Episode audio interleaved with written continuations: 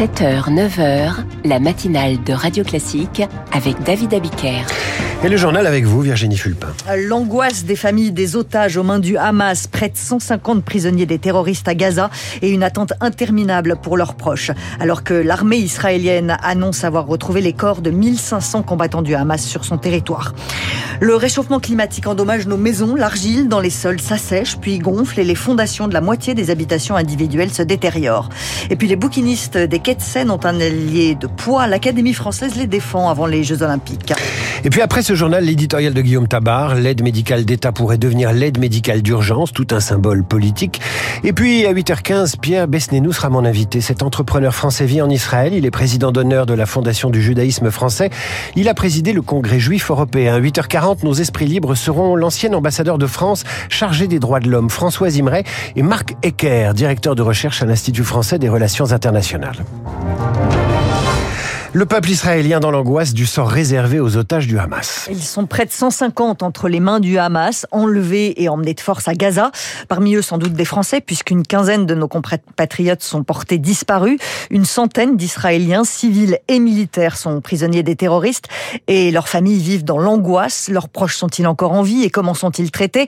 Merav est une Israélienne de Réout, entre Tel Aviv et Jérusalem. Cinq membres de sa famille ont disparu de leur kibbutz près de Gaza. I hope they're alive. J'espère qu'ils sont en vie. Aucune nouvelle du frère de mon père, sa femme, ses deux enfants et leur petit-fils de 9 ans. Au kibbutz, il y a 400 habitants et samedi soir, il n'y avait que 160 survivants. Ma famille n'est ni sur la liste des vivants ni sur celle des morts. Ils ont dû être kidnappés. Il n'y a plus rien là-bas, rien. Les terroristes ont brûlé les maisons et quand les gens sont sortis, ils les ont tués ou pris en otage. J'espère juste qu'ils sont toujours ensemble. Pour moi, c'est comme l'Holocauste. Mes grands-parents sont venus de Pologne et de Russie et leurs histoires étaient identiques.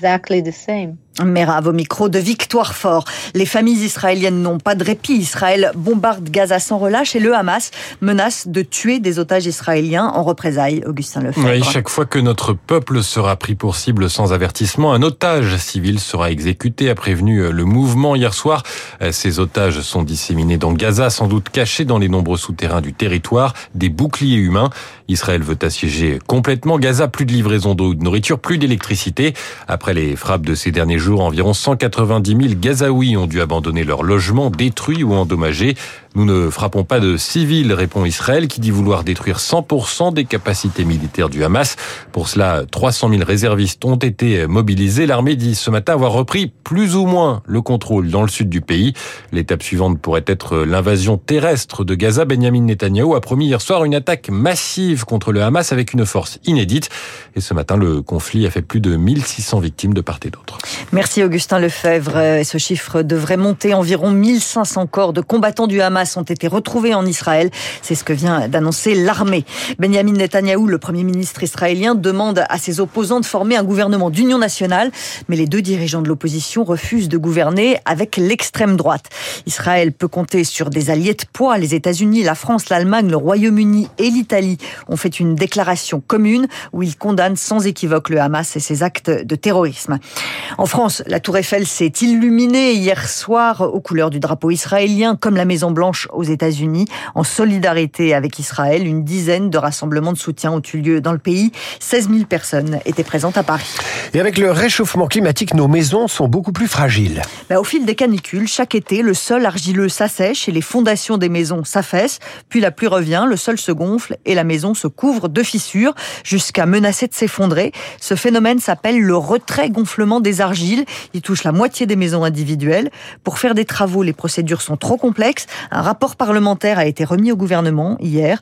Il faut agir au niveau national, Lauriane Tout-le-Monde. À l'été 2019, Antoine remarque des fissures sur les murs de sa maison, un pavillon de 140 mètres carrés situé dans la petite commune de Ouénéen, près de Lille. Une simple fissure de quelques millimètres au niveau d'un mur a commencé à s'avoisiner à 1 cm, de quoi pouvoir passer une main à travers le mur. Les quatre coins de la maison sont touchés. Il y en a pour euh, plusieurs centaines de milliers d'euros. Quelques mois plus tard, la commune obtient la reconnaissance de catastrophe naturelle, mais pour Antoine, c'est au niveau de l'expert de l'assurance que ça bloque. Le dossier tarde, traîne. J'ai beau relancer par mail, par courrier. Là, on va passer le quatrième hiver dans une maison qui est un gruyère. Faut arrêter là, c'est plus vivable. Missionné par le gouvernement, le député Renaissance Vincent Ledoux demande une garantie d'indépendance des experts et surtout que le phénomène soit traité comme pour les cas d'inondation, d'incendie ou d'explosion due au gaz. Un drame comme une explosion dans un quartier comme on l'a connu, rue Tivoli par exemple à Marseille, eh bien il y a eu une vraie cellule de crise, ce qui n'est pas le cas du tout pour le retrait gonflement des argiles. Et moi je souhaite que le statut de victime soit reconnu, que d'ici à six mois, que chaque préfet regarde tous ces dossiers les plus douloureux. Reste la difficile question de la facture d'indemnisation des victimes. En 2022, elle était estimée à près de 3 milliards d'euros. Un verdict attendu aujourd'hui pour la loi plein emploi. L'Assemblée nationale se prononce sur l'ensemble du projet de loi, y compris le volet RSA qui impose un minimum de 15 heures d'activité hebdomadaire aux bénéficiaires. Le parquet antiterroriste ouvre une enquête après les 22 explosions revendiquées par le FLNC en Corse. Le mouvement nationaliste ne veut pas de l'autonomie à l'intérieur de la République proposée par Emmanuel Macron. L'Académie française vole au secours des bouquinistes, ces vendeurs de livres, de vieilles affiches et de cartes postales sur les quais de Seine. Le préfet de Paris leur demande de quitter les lieux pour les Jeux Olympiques. Question de sécurité. Jérôme Calais est le président de l'association culturelle des bouquinistes de Paris et il sait à quel point ce soutien de l'Académie française peut compter. C'est l'Académie des Beaux-Arts qui nous a tendu le premier la main pour nous aider. L'Académie française a suivi. Je peux vous assurer qu'on a un soutien du monde du livre, mais pas seulement. L'opinion publique, elle ne comprend pas. Je partage complètement le point de vue de Monsieur Nunez que cette cérémonie doit se dérouler dans la sécurité la plus totale. Après, je pense que la mesure est disproportionnée, qu'on peut trouver des solutions intermédiaires qui peuvent permettre que nous soyons visibles pendant cette cérémonie. Les bouquinistes, c'est vraiment quelque chose d'unique au monde. Donc, euh, c'est très triste de penser qu'on va l'occulter, le faire disparaître. Quatre heures de cérémonie, c'est fou. Jérôme Calais avec Marine Salaville. Et puis je vais vous rassurer, David, mmh. Antoine Dupont sera bien à l'entraînement ah, aujourd'hui avec le 15 de France. Son chirurgien a donné le feu vert hier. Le capitaine des Bleus devrait donc pouvoir être titulaire dimanche contre l'Afrique du Sud. Ce sera un quart de finale de Coupe du Monde quand même. Et je vous dis à demain, euh, Virginie, pour d'autres informations. Euh, dans un instant, l'éditorial de Guillaume Tabar, Radio Classique.